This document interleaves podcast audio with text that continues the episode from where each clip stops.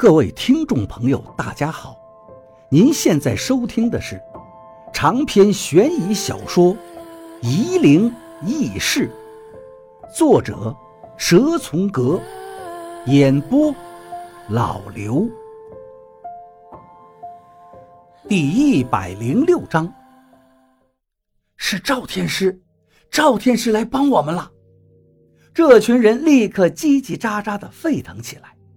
听口音都是一个地方的老乡，山里人就是喜欢大惊小怪的。赵一二就是高明点的神棍而已，哪里能被称呼天师呢？年老的那个人扶着赵一二的胳膊，腿一软就慢慢的跪下了，激动的哭了起来。赵天师啊，你要帮我们呀！我们已经守了两天两夜了，守不下去了。他们那些畜生不准我们带根牙子走啊！我们说不要赔钱都不搞啊，只要让我们送他回去就行。可是他们不答应，非要火化。刚才还说了狠话，说后天就把根牙子送到火葬场去。如果我们不同意，就抓我们。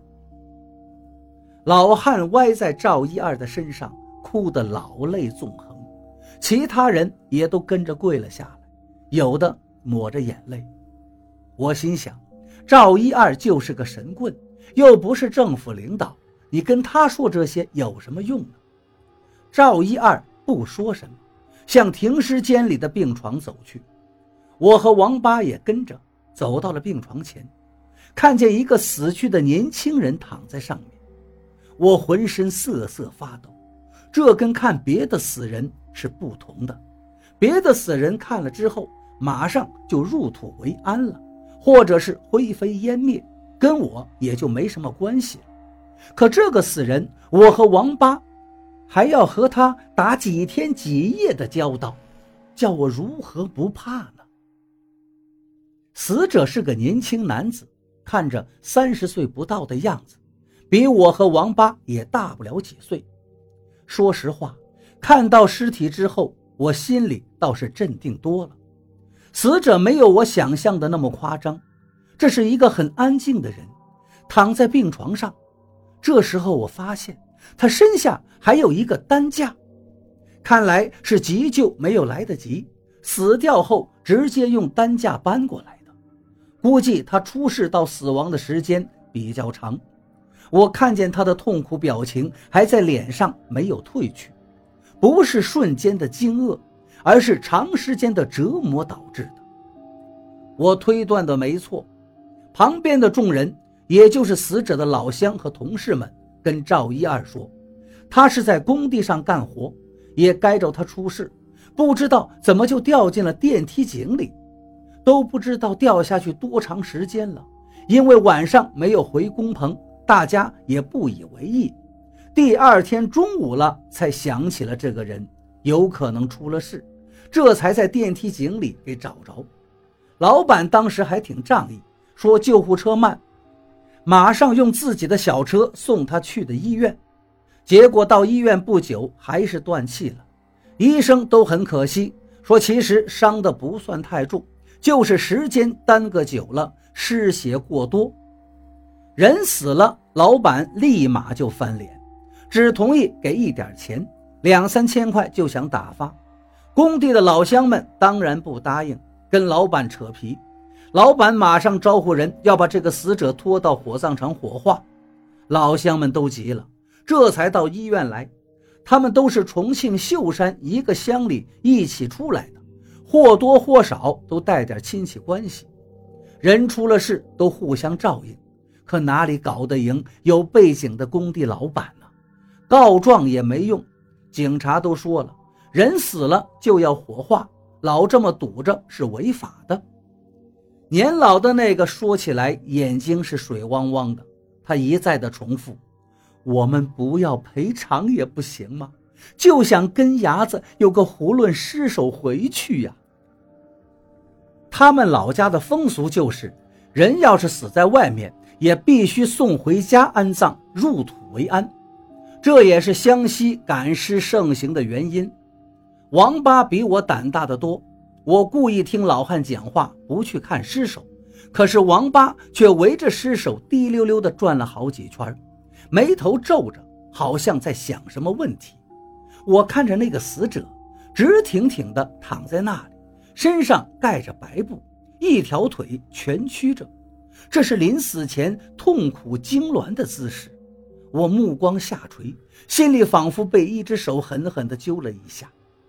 担架放得并不整齐，一个手伸在病床外一点，上面正在一滴一滴的滴血，也说不上完全是血，而是粉红色的人体分泌的液体，又像是淡黄色的。从旁人说的话推断，他至少已经死了两天了。我不禁吸了一口冷气。赵一二安抚着这群人，对他们说道。确定他们后天要来强行拉人吗？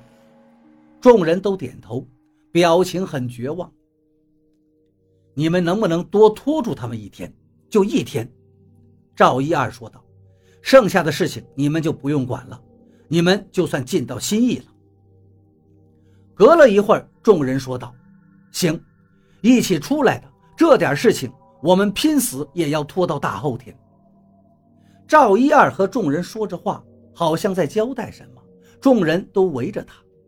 我把王八拉过来，用手指了指那个担架把手：“你看，死了两天，怎么还在滴血呢？”王八拉着我蹲了下来，把靠近把手的被单慢慢掀起来。我本不想看，但还是看了。尸体的身子下面，在担架上积了一滩血水。就是我刚才看见的油脂和血的混合体液，在担架的帆布上渗不下去，积得多了才从把手上往下滴。尸体皮肤表面都凸起一个个的小水泡，有些水泡已经破了，那些体液正顺着肢体往下流着。这他妈的什么毛病啊！我捂住嘴和鼻子，用手指着那些水泡。用眼神问着王八：“怎么回事啊？这是？”王八小声道：“这些水泡是死后才出来的。”你怎么知道这些？他不是摔死的吗？我问王八：“怎么会有这种东西呢？”王八对我摇摇头，示意我别多问，又扬扬头，意思是说我们待会儿出去再说。我便不再问了。王八却又把那被单继续往上掀起，我心里说道：“别掀了，别掀了。”可王八并没停止。我看见了一个让我惊吓的东西，一条蛇盘在尸体的大腿上。我呀的叫了一声：“怎么会这样？”王八也被吓得够呛，坐到了地上。旁边正在和赵一二说话的老汉突然就走了过来。把王八推开，用手整理被单，把被单死死的掖好，对我们说道：“你们干什么？别乱动。”旁人也都挤了过来，看着我和王八。看样子，若不是我们是跟着赵一二来的，就要动手揍我们了。赵一二连忙把我们拉开，跟众人告辞道：“你们放心，我答应了黄青莲，该做到的一定会做到。”说着，就匆匆扯着我们走出了停尸间。